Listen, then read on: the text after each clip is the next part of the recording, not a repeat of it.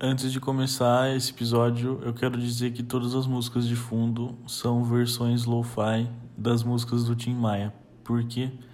Não sei porque eu tava pesquisando música para colocar de fundo, achei essas e, e eu gostei muito delas.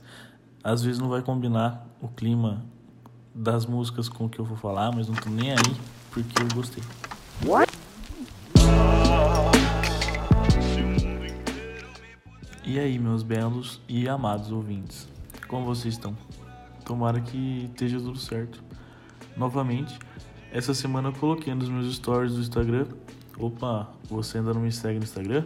Então me segue já. É Underline. Enfim, eu postei nos stories do Instagram uma caixa de perguntas para eu responder no episódio de hoje. Eu vou tentar responder todas e as que eu não respondi Provavelmente é porque eu já falei algo sobre em algum episódio anterior, então eu não quero repetir conteúdo. Como eu gosto de dizer, tudo que eu falo aqui é só minha opinião e nada nunca foi comprovado por nenhum profissional. Vamos lá. Primeiro, eu vou responder uma pergunta da Naroca.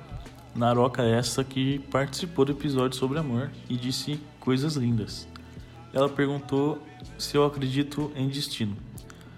Eu não sei se eu acredito em destino. É uma ideia que, quando eu paro para pensar, fico meio mal, sabe?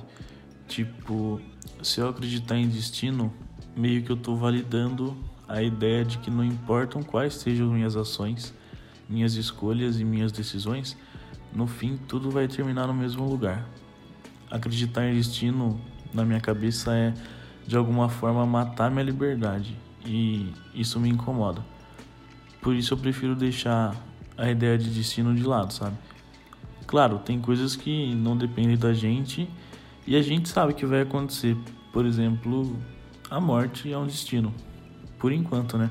Pode ser que um dia um louco arranje um jeito de não morrer. Aí esse destino aí já vai cair por terra também. Aproveitando a deixa, que foi essa pergunta, eu entro com outra da Larinha Toffoli. Ela quer saber minha opinião sobre a ideia de aconteceu porque tinha que acontecer, perguntando se isso é destino ou conformismo. Bom, Lara, como eu disse anteriormente, eu não sou muito de usar o destino para as coisas. Na minha opinião, há coisas que têm que acontecer pelo bem de outras, sabe? E tá tudo bem pensar desse jeito para se conformar. Se conformar é uma parada muito importante, porque um montão de coisa nessa vida não depende da gente. E dessa forma a gente sempre precisa estar se conformando das coisas que a gente não gostou que aconteceu e das coisas que às vezes não fizeram bem pra gente. Se para isso você pensa que aconteceu porque tinha que acontecer, tá tudo bem. A próxima pergunta é da Vitória Petrucci. Zago, como você lida quando você põe expectativa em você mesmo sobre algo e se decepciona. Vic, eu dificilmente coloco expectativa em mim, justamente porque eu sou inseguro demais e, e nunca acho que eu vou me sair bem em algo. Meio que eu já me decepciono antes das coisas acontecerem. Isso é horrível, mas é algo que eu tô tentando resolver na terapia e aos poucos eu vou construindo uma segurança maior. A decepção é um sentimento péssimo, principalmente quando é consigo, mas eu procuro sempre pensar que tá tudo bem se decepcionar e muitas vezes essa decepção não faz mal diretamente para você ou para alguém. É mais uma questão de quebra de expectativa, como você mesma disse. A expectativa é um mal muito grande, tanto de um para o outro quanto de você para você mesmo. Eu, infelizmente, ainda crio muita expectativa com muita coisa e sempre fico mal. Ela é uma parada que não tem que existir. É muito feio e muito errado colocar expectativa, principalmente nos outros, porque meio que querendo ou não, o outro é o outro e só ele tem direito de decidir o que e como vai fazer alguma coisa. Enfim, evitem criar expectativa, qualquer que seja ela. É difícil e muitas vezes a gente não controla isso, mas se policiar E entender que elas existem e, e que você está criando elas já é um, um bom caminho, sabe? Vamos para mais uma, dessa vez da Júlia Campanha. Como você escolheu e descobriu o que quer fazer, seu curso, sua profissão, etc? Bom, Júlia, boa pergunta. Nos vestibulares eu lembro que eu me inscrevi em Relações Internacionais na Unesp, Audiovisual na USP e Tec na SPM.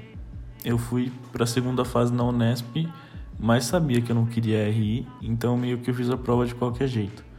A segunda fase da USP me destruiu porque é difícil pra cacete. E eu me senti um imbecil tentando responder as perguntas. Também não passei. Na SPM eu fui muito bem na prova, passei em primeiro lugar e consegui bolsa. O curso que eu faço lá é Sistemas de Informação com uma parte voltada para gestão de negócios assim. É bem legal, eu gosto muito, mas ainda não sei se é exatamente isso que eu quero. Eu vou descobrir estagiando, trabalhando, e acho que ainda não descobri totalmente o que eu quero da vida e tá tudo bem. Meio que a gente é muito novo ainda e não tem maturidade para saber o que a gente quer. Tem gente com 50 anos por aí que ainda não sabe o que quer e não decidiu o que vai ser da vida.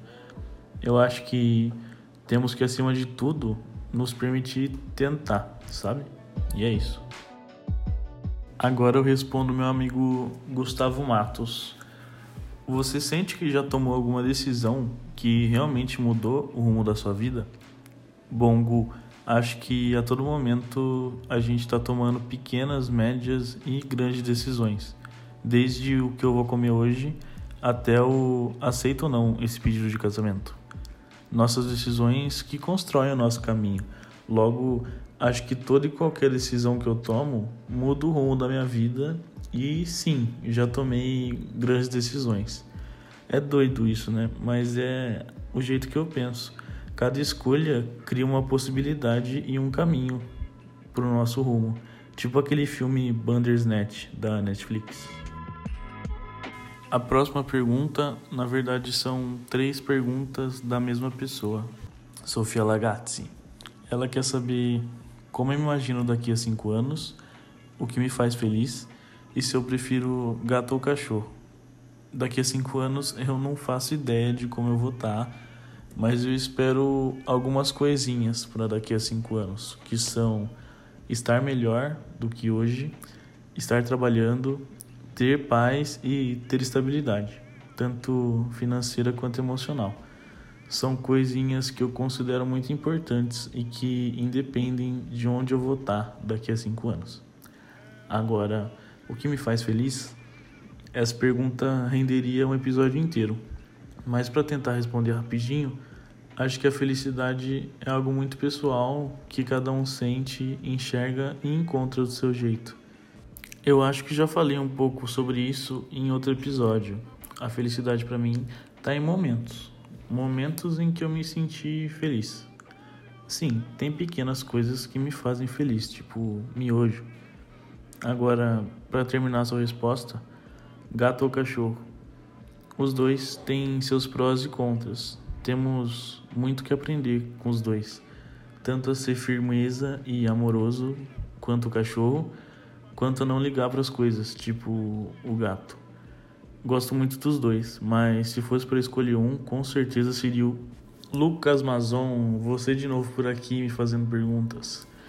Ele dessa vez me perguntou coisas sobre moda, querendo saber o que eu acho do trabalho do Virgil Abloh e também qual a marca nacional que mais me chama a atenção. Sobre o Virgil, eu acho ele incrível e a maneira com que ele desconstrói e reconstrói as peças nas collabs que ele faz é muito da hora. A estética que ele usa nos produtos da Off-White é bem louca e bem diferente do usual.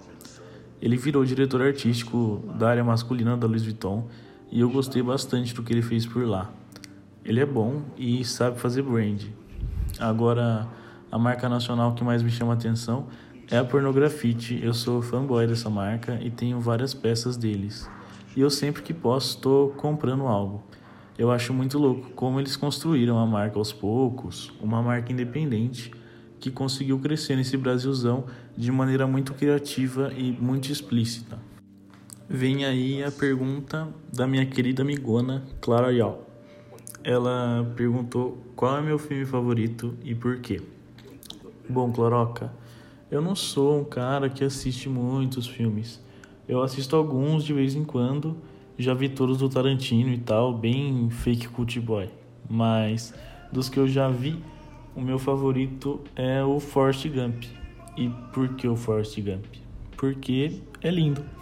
Eu acho muito da hora a história toda, a maneira com que ela é apresentada e principalmente o que mais me encanta é o protagonista, o Forrest, que é interpretado pelo Tom Hanks.